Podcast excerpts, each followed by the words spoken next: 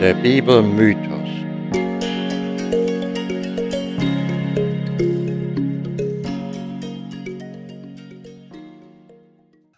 Herzlich willkommen, liebe Hörerinnen und Hörer, zu einer neuen Folge unseres Podcasts Der Bibelmythos. Ist das noch zu glauben?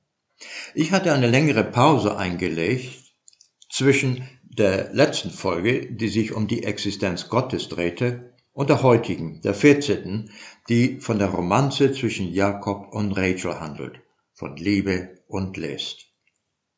Ich bin Peter, Betriebswirt und Soziologe und habe viele Jahre als Leiter eines Missionshospitals in Botswana gearbeitet.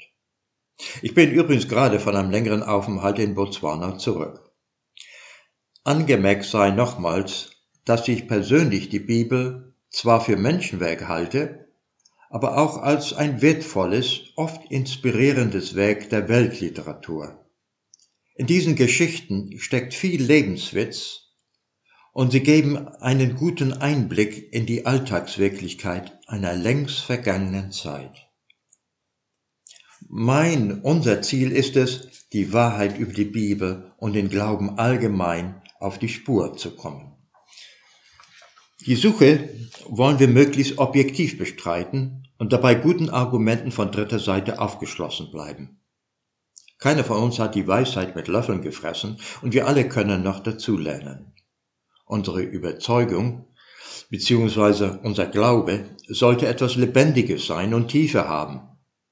Sowas pflückt man nicht im Vorbeigehen auf, man verschlingt das nicht wie Fastfood, sondern man setzt sich mit seinen Erfahrungen und dem Wissen auseinander.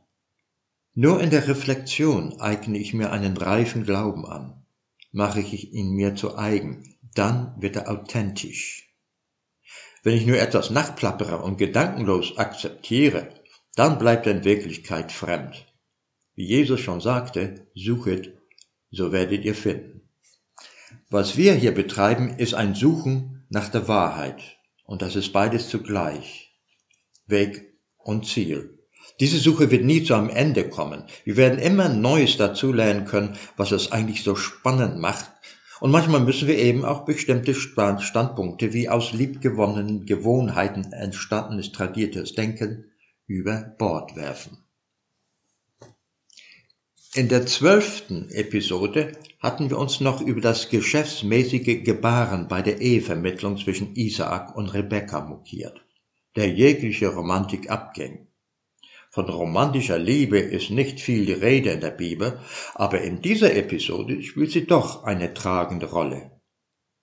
Wir erinnern uns, Jakob war auf der Flucht vor seinem Bruder Esau, dem er zunächst das Erstgeburtsrecht abgeluchst hatte und ihn dann auch noch um den väterlichen Segen betrogen hatte, wozu ihn allerdings seine Mutter Rebekka angestiftet hatte.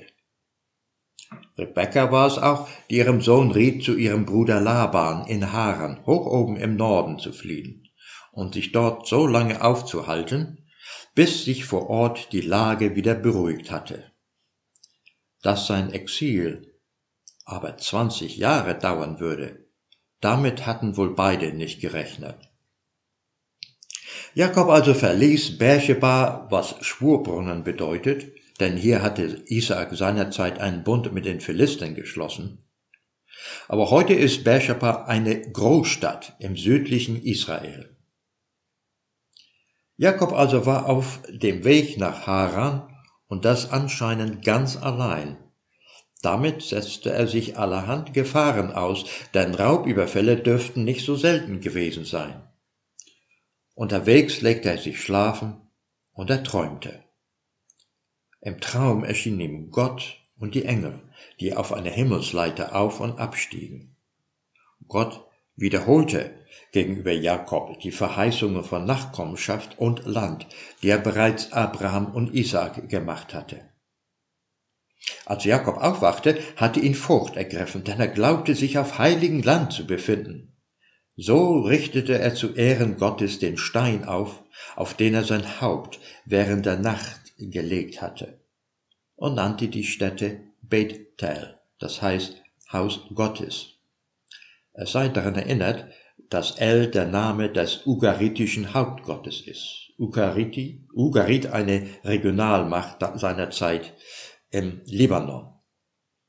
An dieser Stätte machte Jakob auch ein Gelübde und versprach Gott nicht nur, ihn als seinen Gott anzunehmen, er wolle ihm hier auch ein Gotteshaus bauen, vorausgesetzt allerdings, dass Gott ihm seinerseits Wohltaten erweise. Der listige Jakob wollte also nicht die Katze im Sack kaufen. Abraham hatte sich noch bedingungslos seinem Gott unterworfen und niemals Zweifel an seinem Glauben aufkommen lassen. Was mehr auffällt, ist, dass Gott sich nicht mehr, wie es noch der Fall bei Abraham war, direkt an die Menschen wendet, sondern seine Botschaft durch einen Traum mitteilt. Nur Mose wird noch einmal das Angesicht Gottes schauen dürfen. Der Begriff Himmelsleiter ist ein wohlbekanntes Sujet.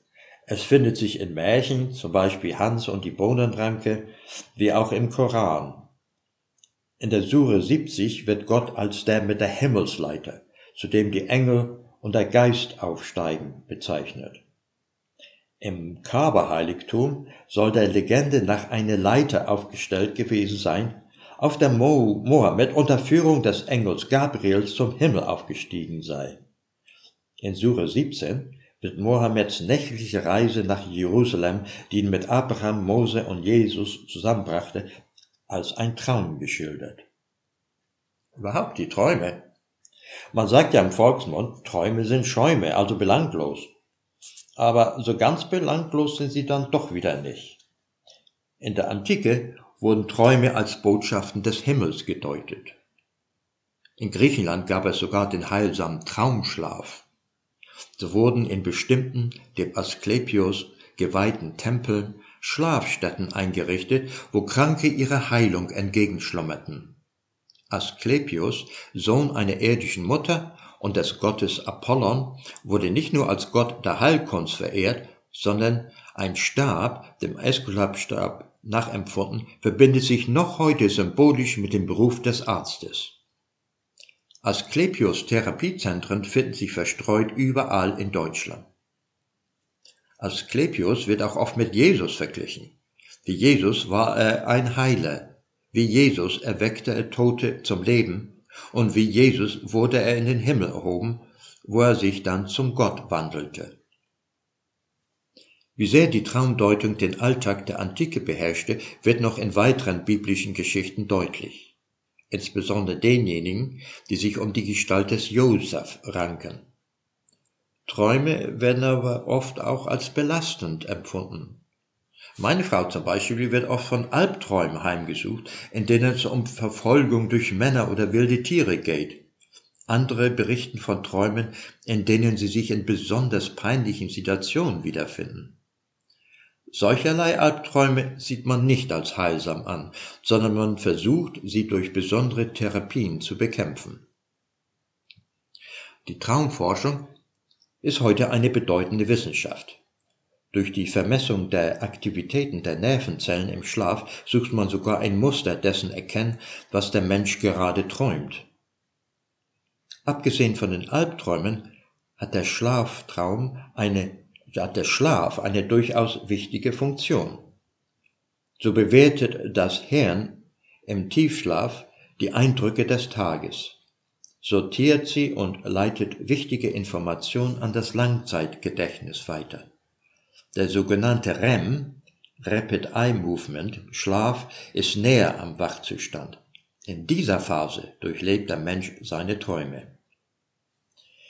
In die Wissenschaft hat auch die Himmelsleiter ihren Einzug gehalten, obgleich natürlich mit, ganz, mit einem ganz anderen Verständnis. In der Kosmologie werden mit Hilfe einer sogenannten kosmischen Distanzleiter die Abstände zu den Galaxien, die Millionen bis Milliarden Lichtjahre entfernt sein können, und deren Fluchtgeschwindigkeit bestimmt. Dies geschieht mittels Triangulation und der Messung der Rotverschiebung ihres Spektrums wobei man sich von näheren Sternen an weiter entferntere herantastet. Nur einmal zur Information. Unsere Milchstraße, an dessen äußeren Rand sich auch Sonne und Erde befinden, hat einen Durchmesser von etwas über 100.000 Lichtjahren. Es gibt schätzungsweise an die 200 Milliarden Sonnen. Die Entfernung werden wie gesagt in Milliarden Lichtjahren gemessen. Zum Verständnis, das Licht braucht etwas mehr als eine Sekunde von hier bis zum Mond, etwa acht Minuten bis zur Sonne, in welcher Zeit sie etwa 150 Millionen Kilometer zurücklegt, und etwa zweieinhalb Millionen Jahre bis zur nächsten Galaxis, dem Andromeda-Nebel. Es gibt in etwa, so schätzt man, 200 Milliarden Galaxien, von denen jede wiederum zwischen 100 und, Milliard und 200 Milliarden Sonnen hat. Und es ist berechnet worden, dass das Universum selbst vor etwa 13,8 Billionen Jahren durch einen sogenannten Big Bang entstand. Aber was war davor? Gab es ein davor? Wie hätte sich wohl der Gottesgedanke entwickelt, wenn die alten Israeliten diese Kenntnisse über den Kosmos gehabt hätten, die wir heute haben? So aber war es ihrem Glauben nach ein Gott, der sich ihnen persönlich offenbarte, der sich ihre annahm, ihr Volk auswählte und ihnen all die Verheißungen für die Zukunft gab. Natürlich hatte in der Antike jedes Volk, ja manchmal jeder Stamm, nach seinem eigenen Gott, an dessen Existenz der Einzelne fest glaubte. So glaubte auch Jakob. Und er kam nun nach seiner Begegnung mit Gott an einen Brunnen, der in einem Land östlich der heimatlichen Städte lag.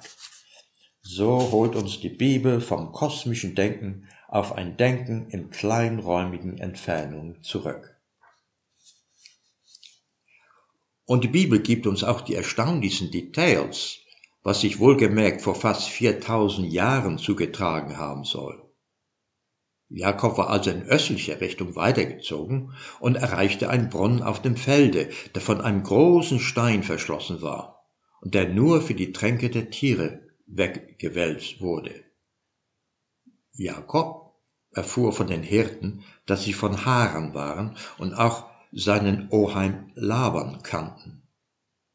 Da erschien die Tochter Labans, Rachel, die mit ihrer Herde auf dem Weg zum Brunnen war.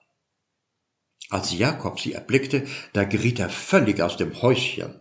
Erst rollte er den schweren Stein, der sonst mehrere Männer brauchte, um ihn zu bewegen, ganz alleine weg vom Brunnen dann küsste er sie und weinte auch noch lauthals, als er ihr sagte, wer er sei und von wo er käme. Der Jakob, der sonst an Mutters Schürze hing, hatte sich ganz schön gemausert und sich zu einem wahren Kraftprotz entwickelt. Jakob wurde von Laban willkommen geheißen und blieb erst einmal einen Monat bei der Familie. Als Laban ihn fragte, wer ihn denn entlöhnen könne, antwortete Jakob, dass er Rachel begehre und dafür auch willig sei, ihm sieben Jahre zu dienen. In die schöne Rachel oder Rahel hatte er sich verliebt. Rachel hatte aber auch eine Schwester namens Lea, die weniger hübsch war. Als nun die sieben Jahre um waren, machte Laban ein Hochzeitsmahl und brachte seine ältere Tochter Lea am Abend in Jakobs Gemach, das allerdings von der Dunkelheit verhüllt war. Und nun möchte ich es mal aus Thomas Mann äh, Buch Jakob und seine Brüder, äh, Josef und seine Brüder vorlesen. Thomas Mann, der Literaturnobelpreisträger, hat 16 Jahre an der Tetralogie gearbeitet. Die vier Bücher umfassen ungefähr fast 2000 Seiten. Da muss man sich erst auch mal durchlesen. Aber es lohnt sich. Es ist ein unwahrscheinliches Werk, so detailliert, so äh, kenntnisreich. Ähm, man fühlt sich wirklich versetzt dort in die Wirklichkeit, wenn man, wenn man das liest. Also es ist ein enorm gutes äh, Werk, ähm, würdig eines Nobelpreisträgers. Ähm, ich möchte jetzt einmal diese Geschichte vorlesen, die Thomas Mann sich natürlich ausgedacht hatte, ähm, als Jakob nun in die Brautkammer kam, wo er dachte, die Lea, die Rachel vorzufinden. Aber so spielte es sich ab, meint Thomas Mann. Da bist du, sagte er, du hast mich gefunden im Dunkeln, wie ich dich fand, nach mehr als siebzehntägiger Reise, und kamst daher unter den Schafen und sprach, Ei, sieh, ein Fremder. Da erkoren wir einander unter den Menschen, und ich habe gedient um dich sieben Jahre, und die Zeit liegt zu unseren Füßen. Hier, mein Reh, meine Taube, hier ist die Blüte. Du siehst und findest sie nicht. So führe ich deine Hand zum Zweiglein, dass du es nimmst und ich gebe es dir. Da sind wir eines. Deine Hand aber behalte ich, da ich sie so liebe und liebe den Knöchel ihres Gelenkes, mir wohl bekannt, dass ich ihn wiedererkenne zu meiner Freude im Finstern. Und ist mir deine Hand wie du selbst und wie dein ganzer Leib, da, der aber ist wie eine Garbe Weizens mit Rosen umkränzt. Liebling, meine Schwester, lass dich doch herab zu mir an meine Seite. Ich rücke, so ist Platz für zwei und wäre für drei Platz, wenn es Not täte. Aber wie gut ist Gott, dass er uns lässt zu zweien sein, abseits von allen, mich bei dir und dich bei mir. Denn ich liebe nur dich, um deines Antlitzes willen, das ich jetzt nicht sehe, aber tausendmal sah und vor Liebe küsste, denn seine Lieblichkeit ist es, die dein Leib kränzt wie mit Rosen. Und wenn ich denke, dass du Rachel Rachel bist, mit der ich oft gewesen, aber so noch nicht, auf die ich gewartet und die auf mich gewartet und auch jetzt auf mich wartet und auf meine Zärtlichkeit, so kommt mich ein Entzücken an, stärker als ich, so dass es mich überwältigt. Dunkelheit hüllt uns dichter ein als der Schleier, mit dem sie dich reine geschmückt, und unseren Augen ist Finsternis vorgebunden, so dass sie nicht über sich selber hinaussehen und sind blind. Aber nur sie sind es, Gott sei Dank, und sonst keiner unserer Lebenssinne. Hören wir ja einander, wenn wir sprechen, und die Finsternis scheidet uns nicht mehr. Sage mir doch, meine Seele, bist du auch entzückt von der Größe der Stunde? In Wonne bin ich dein, lieber Herr, sagte sie leise. Das hätte können Lea sagen, deine größere Schwester, erwiderte er, nicht dem Sinne nach, aber der Mundart nach, begreiflicherweise. Die Stimmen von Schwestern gleichen sich wohl, und verwandt lautend kommen die Worte aus ihren Mündern. Denn derselbe Vater zeugte sie in derselben Mutter und sind ein wenig unterschieden in der Zeit und wandelnd getrennt, aber sind eins im Schoße des Ursprungs. Siehe, ich fürchte mich etwas vor meinen blinden Worten, denn ich hatte leicht sagen, es vermöchte die Finsternis nicht über unsere Rede, da ich doch spüre, dass die Dunkelheit in meine Worte dringt. Und sie drängt, so dass ich etwas vor ihnen erschrecke. Lass uns preisen die Unterscheidung und dass du Rachel bist und ich Jakob bin und zum Beispiel nicht etwa Esau, mein toter, mein roter Bruder, die Väter und ich, wir haben wohl nachgesonnen, manche Zeit bei den Hürden, wer Gott sei, und unsere Kinder und Kindeskinder werden uns folgen im Sinnen. Ich aber sage zu dieser Stunde und mache hell meine Rede, dass die Finsternis von ihr zurückweicht. Gott ist die Unterscheidung. Darum, so hebe ich dir nun den Schleier, Geliebter, dass ich dich sähe mit sehenden Händen und lege ihn besonnen auf einen Sessel, der hier steht, denn er ist kostbar an Bildern. Und wir wollen ihn vererben durch die Geschlechter und sollen ihn tragen, die Lieblinge unter den Zahllosen. Siehe, hier ist dein Haar, schwarz, aber lieblich. Ich kenne es so genau, ich kenne seinen Duft, der einzig ist, ich führe es an meine Lippen und was vermag da die Finsternis?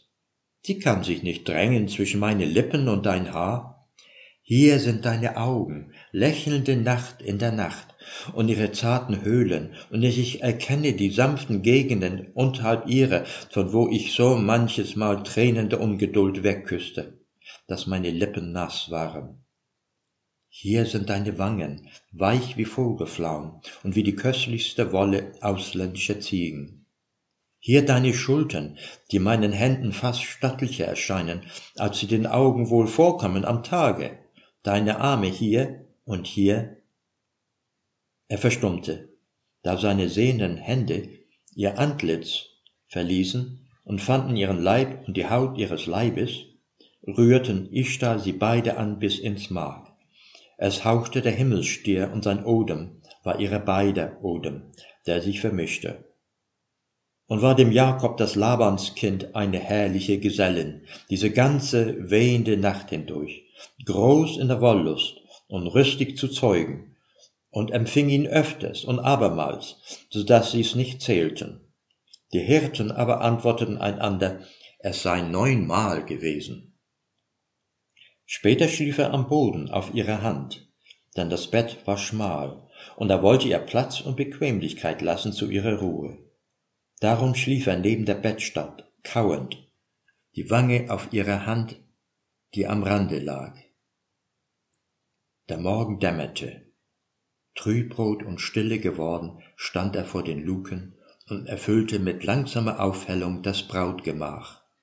Es war Jakob, der zuerst erwachte, vom Tagesschein, der unter seine Lieder drang, und von der Stille, denn bis tief in die Nacht war viel Lähmens und Lachens gewesen im Haus und Hof vom fortwährenden Gelage. Und erst gegen Morgen, als die Neuvermählten schon schliefen, war Ruhe geworden. Auch hatte es unbequem, wenn auch mit Freuden. So erwachte er leichter. Er regte sich, spürte ihre Hand, gedachte, wie alles stand und wandte den Mund hin, die Hand zu küssen. Dann hob er den Kopf, um nach der Lieben zu sehen und nach ihrem Schlummer, mit Augen schwer und klebrig vom Schlaf, die noch geneigt waren, dich zu verdrehen und ihren Blick noch nicht finden wollten. Schaut er hin da war's leer. Er senkte die Augen und schüttelte lächelnd das Haupt. Ei, dachte er, während es ihm doch schon zu grausen begann um Herz und Magen. Ei sieh, ei sieh, spöttischer Morgentrug, possierliches Blendwerk, den Augen war Finsternis vorgehangen. Nun, da sie frei sind, stellen sich blöde an. Sind wohl Schwestern einander heimlich so ähnlich, obgleich die Ähnlichkeit gar nicht nachweisbar ist in ihren Zügen. Und wenn sie schlafen, wird man's gewahr? Sehen wir nun also besser hin. Aber er sah noch nicht hin, denn er fürchtete sich, und was er bei sich redete, war nur Geschwätz des Grausens. Er hatte gesehen, dass sie blond war und ihre Nase etwas gerötet. Er rieb sich die Augen mit den Knöcheln und zwang sich zu schauen. Es war Lea, die schlief. In seinem Kopf taumelten die Gedanken. Wie kam Lea hierher? Und wo war Rachel, die man zu ihm eingelassen und die er erkannt hatte diese Nacht? Er strauchelte rückwärts, vom Bette weg, in die Mitte des Zimmers und stand da im Hemd, die Fäuste an den Wangen. Lea! schrie er aus verschnürter Kehle.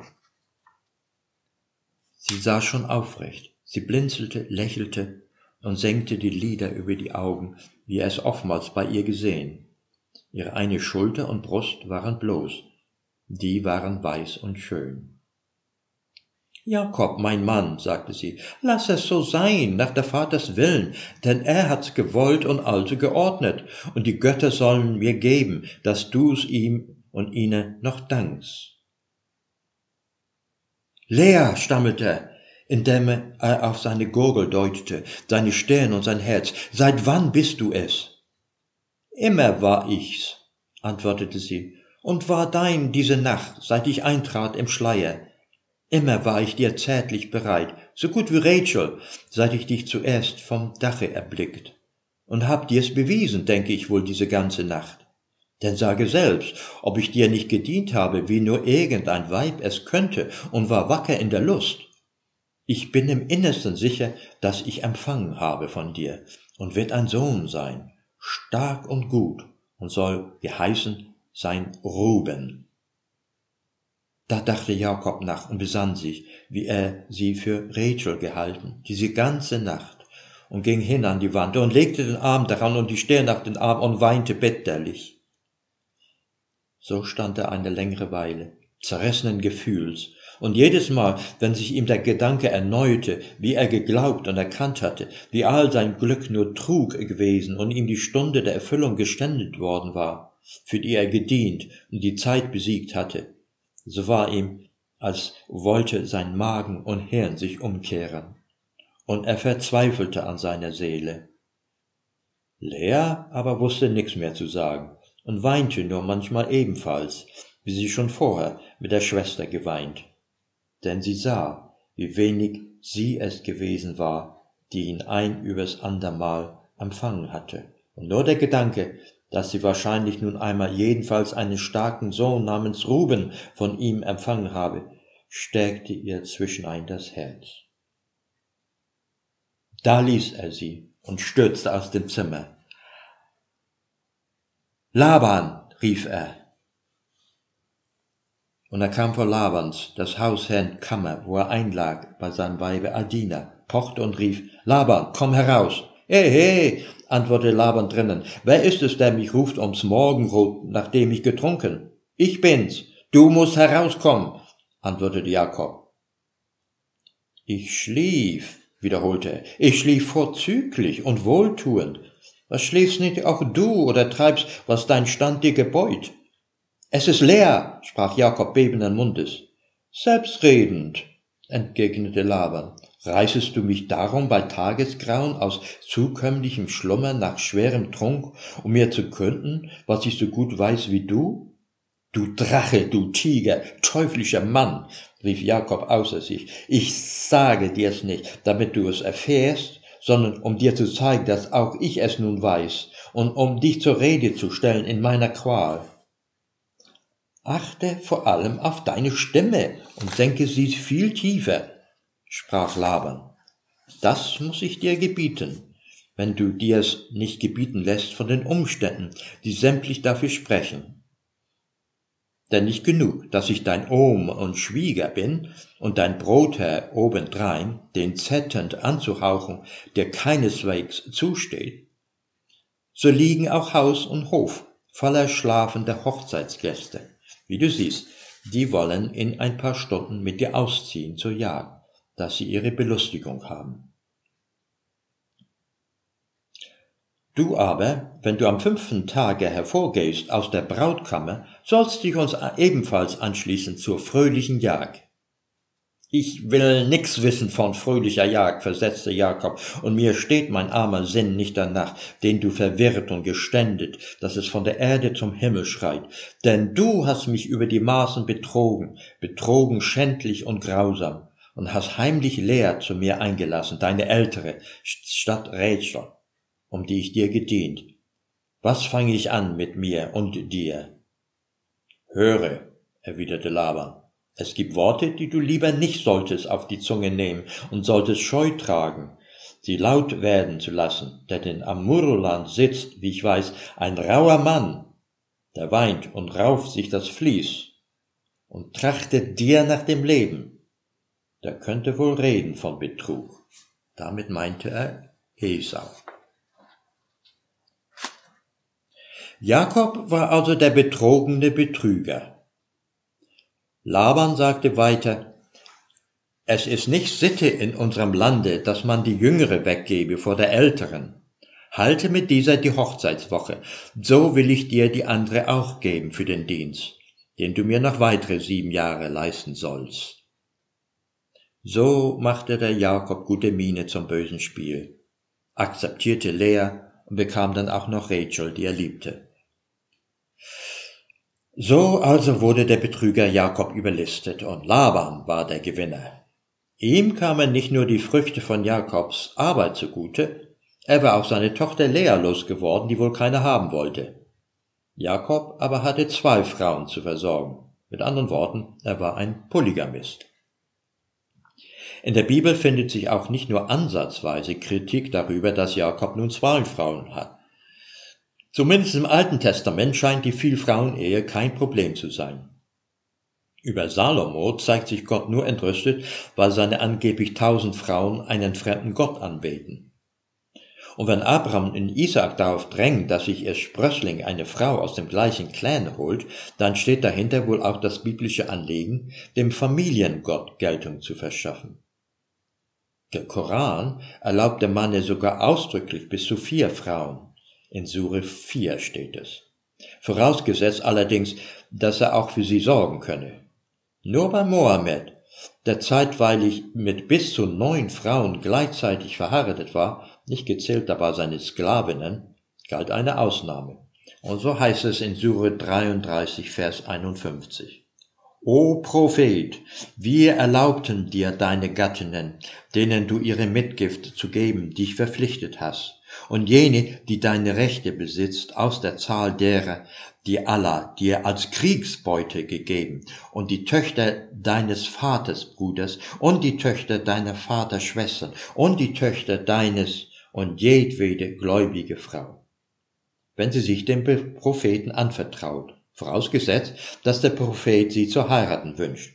Dies nur für dich und nicht für die Gläubigen. Wie angenehm für Mohammed, dass der Koran ihm praktisch die Wünsche von den Lippen abgelesen hat. Seine jüngste und Lieblingsfrau Aisha zählte übrigens gerade mal neun Jahre, als sie geheiratet hatte. Aus ihren Erinnerungen stammen auch so manche intime Details, so zum Beispiel, dass Mohammed sich ihr, als sie neun Jahre alt war, sexuell genähert hätte. Aus heutiger Sicht würde man ihn als Kinderschänder verurteilen. Aber er soll sich äußerst liebevoll zu seinen Frauen verhalten haben.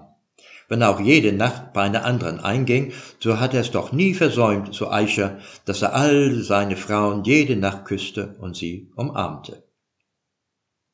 Wen soll es da wundern, dass Polygamie auch heute noch in islamischen Ländern so weit verbreitet ist, besonders in arabischen und afrikanischen Ländern? Doch, wie ich aus eigener Erfahrung weiß, gibt es sie auch im christlichen Afrika. Meine Frau stammt aus Swaziland. Der jetzige König Mswati III. hat ein Dutzend Frauen, sein Vater Sebusa brachte es sogar auf 70.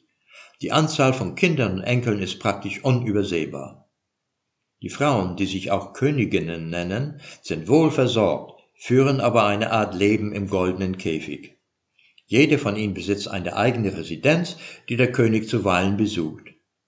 Traditionell erwählt sich der König eine neue Frau bei dem jährlichen Riedtanz. Er ist natürlich auch der bei weitem reichste Mensch Swasilands. Offiziell gilt in Südafrika und Botswana die Polygamie als abgeschafft. Das hat aber den früheren Präsidenten Zuma nicht davon abgehalten, mit mehreren Frauen gleichzeitig eine Ehe einzugehen. In Botswana kann man es schon fast als üblich bezeichnen, dass der Mann neben seiner kirchlich getrauten Frau auch eine oder mehrere Geliebte hat. Das wird oftmals auch gar nicht vertuscht. Ich habe jahrelang in Botswana gelebt und gearbeitet und habe da meine Erfahrung gemacht. So suchte der Geschäftsführer des lokalen Krankenhauses mein Nachfolger, zu dessen offizieller Hochzeit ich noch eingeladen war, oft gleich nach der Arbeit unsere Nachbarin auf, die einen Sohn von ihm hatte. Die Vaterschaft konnte er auch kaum verleugnen, denn, Junge, denn der Junge sah ihm wie aus dem Gesicht geschnitten aus. Darüber hinaus wurde noch über zahlreiche andere Geliebte in den Reihen der weiblichen Angestellten des Krankenhauses gemunkelt. Weder die Bibel noch der Koran haben die Vielehe eingeführt. Sie haben sie ledig als Teil einer alten Tradition toleriert. Voraussetzung dafür waren Versorgungssicherheit der Frauen und der rechte Glauben. Um Spannungen zwischen den Frauen zu vermeiden, hatte der Mann zum Beispiel in Swasiland üblicherweise getrennte Haushalte für jede Frau. In der Regel gilt die erste und älteste Frau als mit besonderen Rechten ausgestattet. Zu Konflikten zwischen den Frauen kommt es dennoch häufig und darüber hinaus entwickelte sich ja auch eine Schieflage. Während einige gut situierte Männer mehrere Frauen hatten, gingen die Ärmeren zumeist leer aus. Auch Jakob hatte sich mit seinen beiden Frauen Probleme aufgehalst, denn sie waren eifersüchtig und einer manchmal Spinnefeind. Sie traten in einen regelrechten Gebärwettbewerb gegeneinander an. Gerade Lea der Nichtgeliebten, war daran gelegen, das Manko der fehlenden männlichen Zuneigung dadurch auszugleichen, dass sie Jakob viele Kinder, insbesondere Söhne, schenkte, und war darin auch überaus erfolgreich. Ihr erster Sohn war Ruben. Sie verband mit ihm die Hoffnung, der Herr hat angesehen mein Elend, nun wird mich mein Mann lieb haben. Ihre Hoffnung aber blieb unerfüllt, auch als sie noch drei weiteren Söhnen das Leben geschenkt hatte. Rachel geriet nun unter Druck, da sie unfruchtbar blieb. Ähnlich wie Sarah wählte auch sie ihre Magd als Leihmutter aus und Jakob willigte ein. Die Magd gebar ihr zwei Söhne, aber auch Leas Magd gebar zwei Söhne. Danach spielte sich folgende Szene ab. Ruben ging aus zur Zeit der Weizenernte und fand Liebesäpfel auf dem Felde und brachte sie heim zu seiner Mutter Lea. Da sprach Rachel zu Lea, Gib mir von den Liebesäpfeln deines Sohnes. Sie antwortete, Hast du nicht genug, dass du mir meinen Mann genommen hast und willst auch die Liebesäpfel meines Sohnes nehmen? Rachel sprach, Wohlan, lass ihn diese Nacht bei dir schlafen für die Liebesäpfel deines Sohnes. Liebesäpfel oder Alraunen galten als Fördermittel für die Fruchtbarkeit. Lea ging auch flugs zu Jakob und gab ihm zu verstehen, dass er diese Nacht bei ihr schlafen solle, denn, so heißt es in der Bibel, ich habe dich erkauft. So bekam Lea noch zwei Kinder, auch eine Tochter namens Dina. Endlich wurde auch Rachel schwanger und gebar einen Sohn, den sie Joseph nannte. Die Schmach der Unfruchtbarkeit war von ihr genommen. Nach der Geburt seines Sohnes Joseph sah Jakob die Zeit gekommen, in seine Heimat zurückzukehren. Als Laban ihm zusagte, er solle den Lohn für seine Dienste bestimmen, schlug Jakob vor, dass die Ziegen und Schafe nach ihrer Musterung aufgeteilt werden. Laban stimmte zu und Jakob beförderte die Begattung der Tiere in einer Weise, die sicherstellte, dass ihm nach mehreren Jahren die meisten und die stärksten Tiere zufallen würden. Laban merkte dies natürlich und dies erfüllte ihn mit Grimm. Jakob suchte nun nach einem günstigen Zeitpunkt, wann er die Heimreise antreten konnte. Und der kam, als Laban zur Schafscherung auf dem Felde weilte. Er weihte seine beiden Frauen ein, und die zeigten sich einverstanden, mit ihm zu ziehen. Denn, so sagten sie sich, äh, der Vater hat uns verkauft und unseren Kaufpreis verzehrt. Dann kam auch noch die passende Fügung durch den Engel Gottes, da Jakob im Traum erschien und ihn auch zum Auszug ermunterte. So ging Jakob hinweg mit Frauen, Kindern und Vieh. Rachel ließ er sich nicht nehmen, auch noch des Vaters Hausgott mitgehen zu lassen. Laban merkte die Flucht Jakobs erst nach drei Tagen und jagte ihm sofort nach. Gott aber warnte im Traum, Jakob ja kein Leid zuzufügen. Als er Jakob endlich einholte, machte er ihm Vorwürfe, denn er fühlte sich getäuscht. Er erzählte Jakob aber auch von seinem Traum und sagte, Eures Vaters Gott hat diese Nacht zu mir gesagt, hüte dich, mit Jakob anders zu reden als freundlich. Jakobs Flucht nahm Laban somit hin doch bezichtigte er ihn des Diebstahls seines Hausgottes. Unwissentlich, denn von Rachels Diebstahl wusste er nix, setzte sich Jakob dem Tod aus, als er sagte, bei wem du aber deinen Gott findest, der sterbe. Laban durchsuchte alle Zelte und kam zuletzt auch zu Rachels Zelt. Sie aber hatte sich auf den Hausgott gesetzt und sprach zu ihrem Vater die folgenden Worte. Mein Herr, zürne nicht, denn ich kann nicht aufstehen vor dir, denn es geht mir nach der Frauen Weise. Sie täuschte also vor, ihre Tage zu haben, und sie galt dem Gesetz nach daher als unrein. Dieser Vorfall lässt einen schmunzeln. Hier zeigt die Bibel Humor. Laban also war von seiner eigenen Tochter überlistet worden, und sie zeigte sich damit Jakob als durchaus ebenbürtig. Jakob geriet in Zorn, wähnte er sich und sein Gefolge doch als unschuldig verdächtig.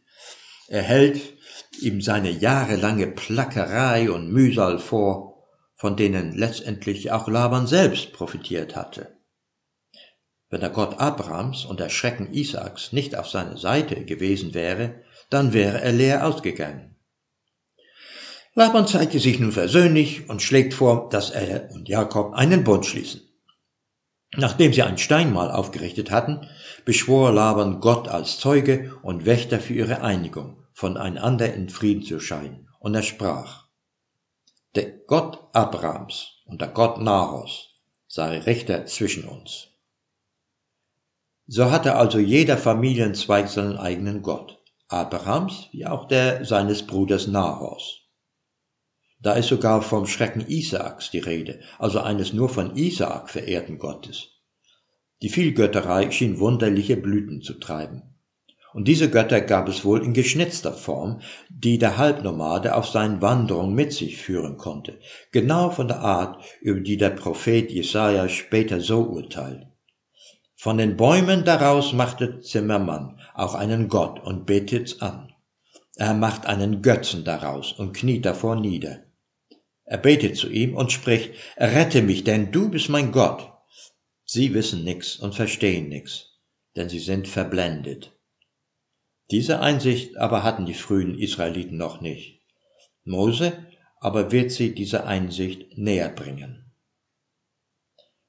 Damit sind wir zum Schluss dieser Episode gekommen. Die nächste Folge dann in zwei Wochen. bis dahin, tschüss.